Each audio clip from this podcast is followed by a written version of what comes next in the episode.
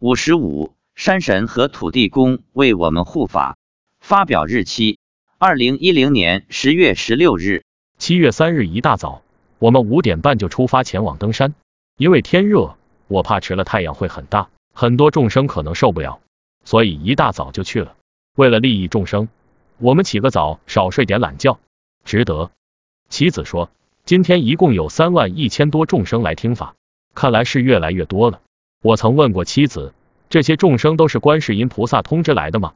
妻子说，不全是，有的是听说有这么个地方可以听大悲咒。就自己跑来了，看来这跟我们人也是一样的，都有亲戚朋友邻居等关系，有各种信息，大家会互相交流。我问，除了以前看到的之外，有没有新的动物？他说有，来了四头牛，轨道的牛，他觉得很奇怪，怎么牛也会来？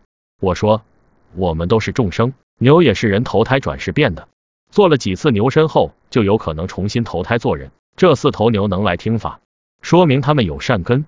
大概是想得到超度。妻子说，山神和土地公也都来了，他们跟众生不一样，视线在半空中，身体比鬼会大一点，形象跟影视剧里的差不多，是两个白胡子老头。我问，土地公管多大范围？妻子说，就管这山附近的一片地区。此后我们每次去登山，山神和土地公都有到场。我在想，在他们的辖区，有这么一个殊胜的法缘。佛祖和观音菩萨都来了，他们能不来吗？今天释迦牟尼佛一直跟着，用手发光普照众生，观世音菩萨则用甘露水洒众生。到山脚下时，佛祖又把众生收到他的手掌心上，送他们去寺院听经闻法。